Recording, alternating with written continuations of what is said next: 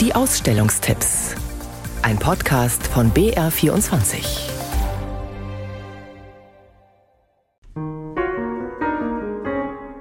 Architektur kann krank machen, etwa wenn die Luft nicht richtig zirkuliert, wenn Wände schimmeln, zu wenig Tageslicht hereinfällt oder Menschen keine Privatsphäre haben. Architektur kann aber auch heilen. Das zeigt eine neue Ausstellung im Architekturmuseum in der Pinakothek der Moderne in München, die sich vor allem mit Krankenhäusern befasst. Kuratiert hat die Ausstellung die Architekturpsychologin Tanja Vollmer. Vielleicht haben Sie schon mal erlebt, dass ein kleines Kind auf sie zurennt, das gestürzt ist und dem das Knie blutet und die Mutter nimmt es in den Arm und tröstet das weinende Kind.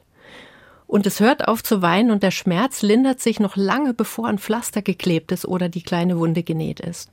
Und wenn man jetzt diese heilende Umarmung übersetzt in heilende Umgebung, dann kriegt man so eine leichte Vorstellung, wie Architektur heilen hilft.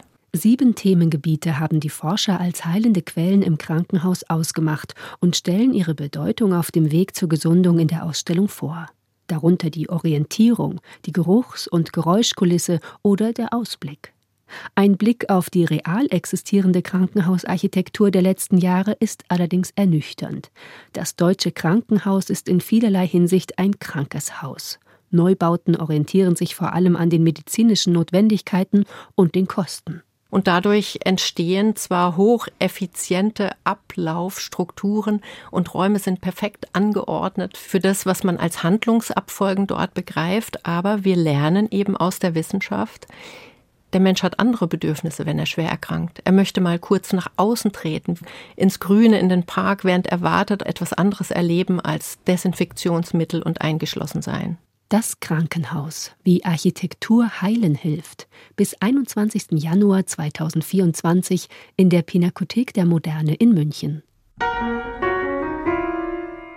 Afrikanisches Rindengewebe und Ölfarbe aus Europa. Der britisch-kenianische Maler Michael Armitage verbindet in seinen großformatigen Gemälden europäische und ostafrikanische Themen und Maltraditionen. Als einem der wichtigsten Maler der Gegenwartskunst widmet das Kunsthaus Bregenz Michael Armitage nun eine große Einzelausstellung. Eines der Gemälde zeigt einen schwarzen Mann, der mit Steinschleudern in den Händen direkt auf den Betrachter zuläuft. Am unteren Bildrand marschiert eine ganze Reihe Protestierender.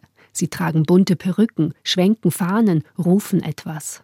Wogegen sich ihr Protest richtet, bleibt offen, aber das ist gar nicht wichtig. Was wir sehen, ist eine allgemeingültige Darstellung von Menschen in Aufruhr. Das Bild pulsiert richtig, brodelt geradezu. Andere Bilder zeigen Teufelsaustreibungen, halluzinierende Klebstoffschnüffler oder verbotene erotische Tänze aus Tansania. Doch egal wie fremd Armitages Themen europäischen Betrachtern sind, seine Bilder wirken immer auch irgendwie vertraut. Kunsthausdirektor Thomas Trummer. Sie sprechen unsere westlichen, nördlichen Sehgewohnheiten an, weil ähm, Michael Armitage schon Referenzen einbaut.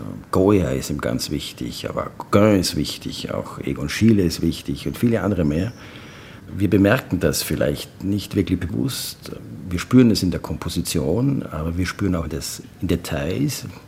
Das macht diese Bilder besonders attraktiv und gleichzeitig ist aber da etwas Beunruhigendes.